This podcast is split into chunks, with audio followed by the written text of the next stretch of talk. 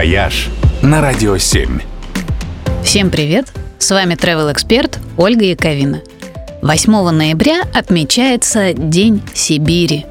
В этот день, ровно 440 лет назад, воинство Ермака разгромило армию хана Кучума, владыки Сибирского ханства.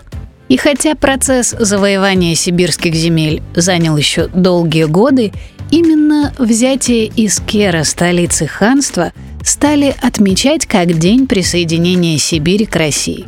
Собственно, в этот момент Россия и стала той страной, которую мы знаем. Ведь именно Сибирь составляет почти три четверти территории Российской Федерации. Большая часть ценных ресурсов, за счет которых живет Россия, тоже добывается именно в Сибири.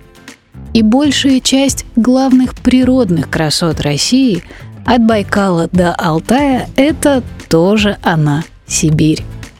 Когда-то поездка туда была приговором, сегодня же это мечта любого туриста. Здесь не только великолепная природа, которая впечатляет и зимой, но и множество очень интересных городов, каждый из которых заслуживает отдельного визита. В Новосибирске куча крутейших музеев интересная архитектура эпохи конструктивизма и великолепные бары. В Тюмени потрясающее деревянное зодчество и горячие источники прямо в черте города.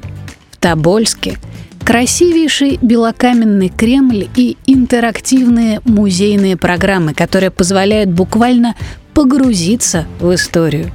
В Томске надо увидеть невероятный деревянный модерн, а в Красноярске легендарный заповедник Столбы с красивыми скалами на окраине города и незамерзающий Енисей. А еще оценить новую сибирскую кухню, название столицы которой Красноярск, пожалуй, имеет полное право. В общем, если как раз думаете, куда бы съездить, как эксперт рекомендую вам небольшую сибирскую самоссылку.